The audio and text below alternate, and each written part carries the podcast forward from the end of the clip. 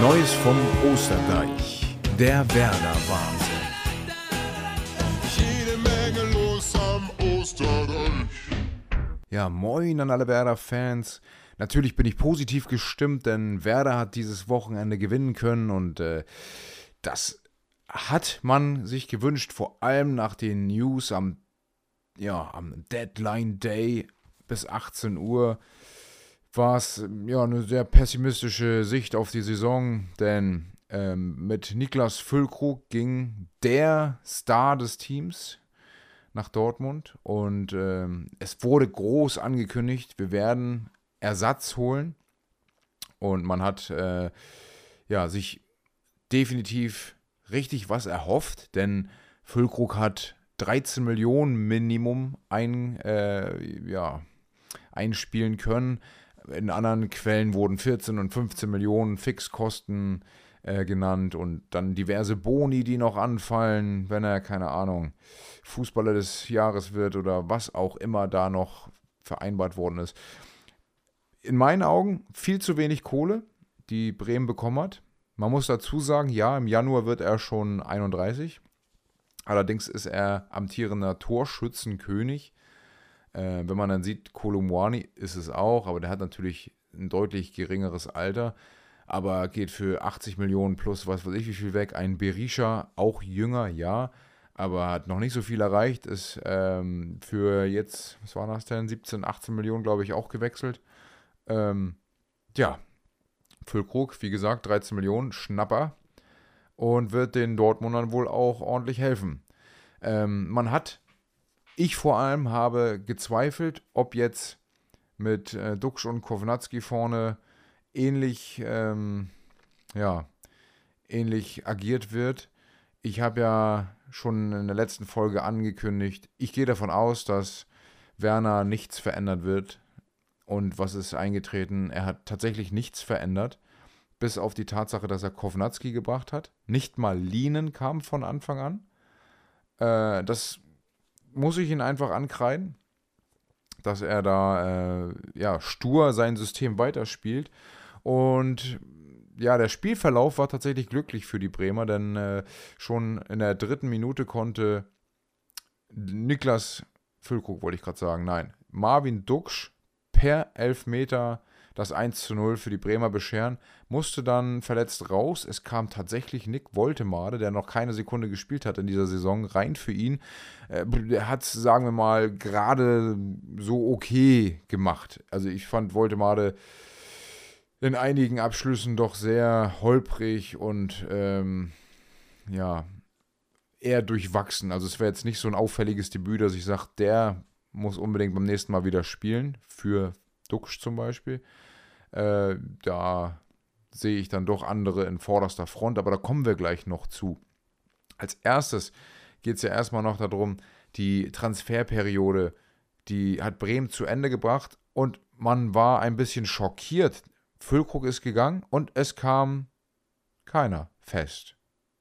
Denn das Einzige, was die Bremer letztendlich äh, bewerkstelligen konnten, war eine Laie und die ist auch noch relativ kurios entstanden, denn ähm, nachdem die Frankfurter den Parisern abgesagt haben, da haben die den Bremern zugesagt, dass sie äh, Raphael Boré leihen können.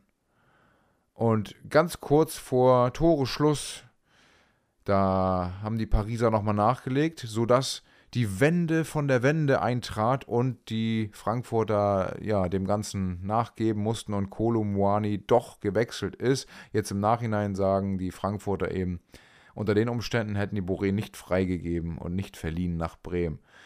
Ja, der ist circa 20 Zentimeter kleiner als Niklas Füllkrug, dementsprechend eben nicht so präsent in, in den Lufträumen, sage ich jetzt mal so. Hat andere Qualitäten, gerade in, seinem, in seiner Debütsaison bei Frankfurt ist er richtig gut abgegangen und ich kann mir vorstellen, mit den Leuten, die Bremen jetzt noch so dazu bekommen hat, mit dem frischen Wind, äh, dass er da echt eine gute Rolle spielen kann. Leider eben ohne Kaufoption und das finde ich so ein bisschen schade.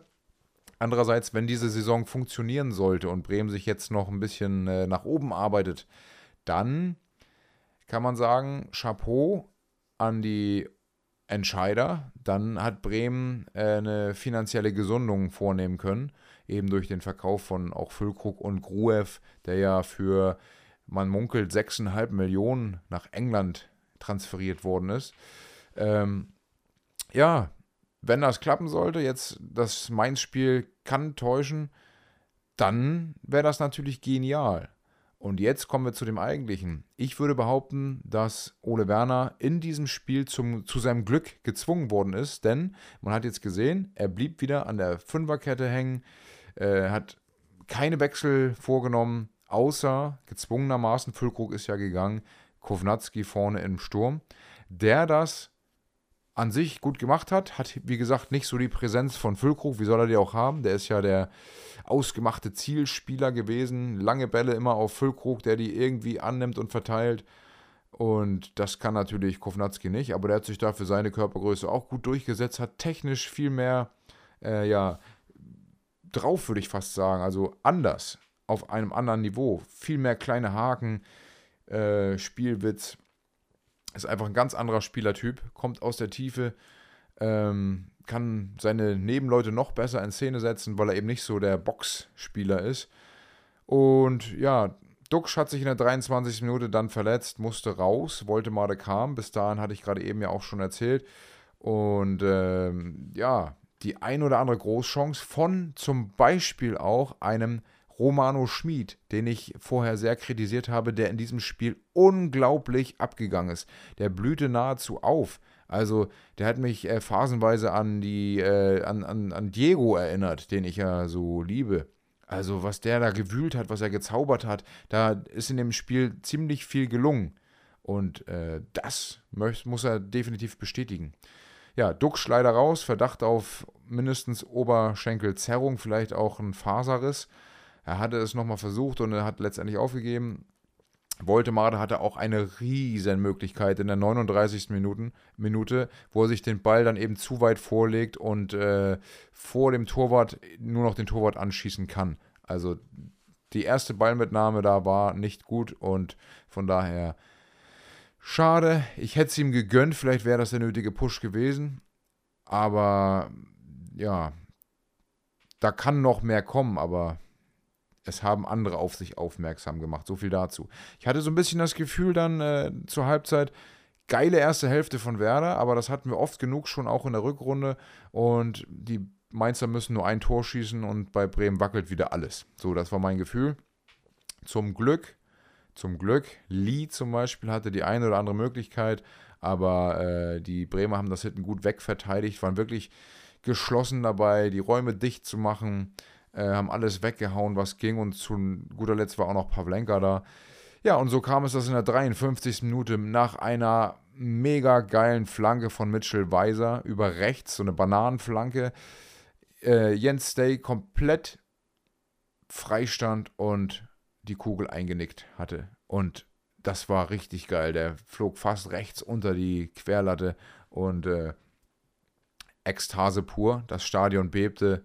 Ich war richtig glücklich, denn 2-0 schmeckt natürlich deutlich besser als ein 1-0, wenn noch über eine halbe Stunde zu gehen ist. Man kennt ja die Bremer, wie sie am Ende dann doch noch einbrechen. Ja, dann äh, Mainz nahm Wechsel vor und ähm, Kovnatski musste behandelt werden. Und dann in der 76. Minute, es dauert ja sonst immer ewig, ab der 80. Da fängt Ole Werner frühestens an zu wechseln. Aber jetzt war es schon in der 76. Ganze vier Minuten früher also. Und jetzt meine ich das mit dem zu seinem Glück gezwungen.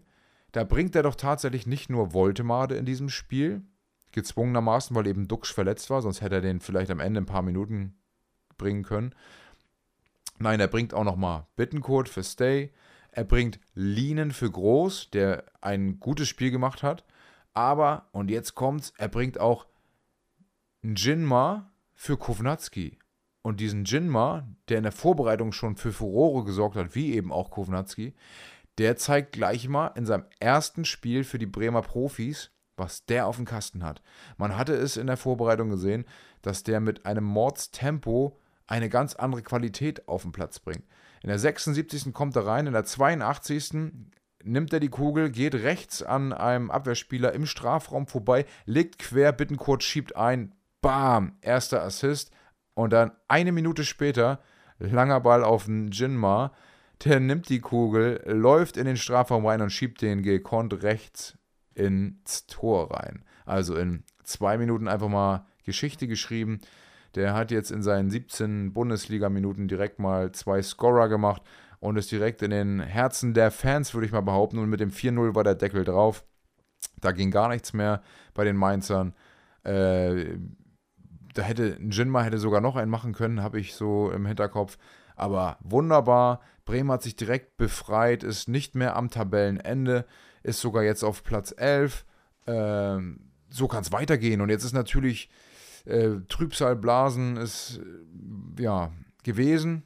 Mit dieser jungen, dynamischen Truppe erhofft man sich mehr. Jetzt ist die Frage, wie auch Ole Werner mit, den, äh, mit dem Debüt von Jinma umgeht, ob er vielleicht tatsächlich mein erhofftes System 4-2-3-1 mal äh, ausprobiert auch, dann, dass, er, dass er vielleicht jetzt mit dem neuen ähm, Linksaußen, also den links, linken Außenverteidiger, Deman, Demont, ich weiß gar nicht genau, er ist glaube ich Belgier, ähm, dass er mit ihm und Weiser auf der rechten Seite vielleicht genau die richtigen Leute hat, mit, dem, mit den zwei Innenverteidigern, zwei Sechser davor, da könnte man dann eben mit auch ähm, Linen und Groß zum Beispiel spielen. Äh, und davor von mir aus aktuell dann eben Voltemade und dann, oder eben Schmied. Schmied hat das super gemacht auf der 10. Gerne Romano Schmied auf der 10 und dann links außen und rechts außen schnelle Leute wie eben Jinma oder Bittenkurt auch über die Seite von mir aus. Oder Kovnatski auch auf dem Flügel bringen, der ist auch nicht langsam. Und vorne drin da von mir aus dann eben jetzt Raphael Boré. Aber ein Jinma gerne über außen immer wieder bringen. Der hat so viel Tempo. Und langfristig, ich hatte in der letzten Saison schon immer gesagt, Ehren Dingshi ist auch so ein Pfeilschneller. Man hätte das System viel früher schon umstellen können, denn diese, diese Waffen, diese, dieses Tempo im Spiel, das haben die Bremer im Kader.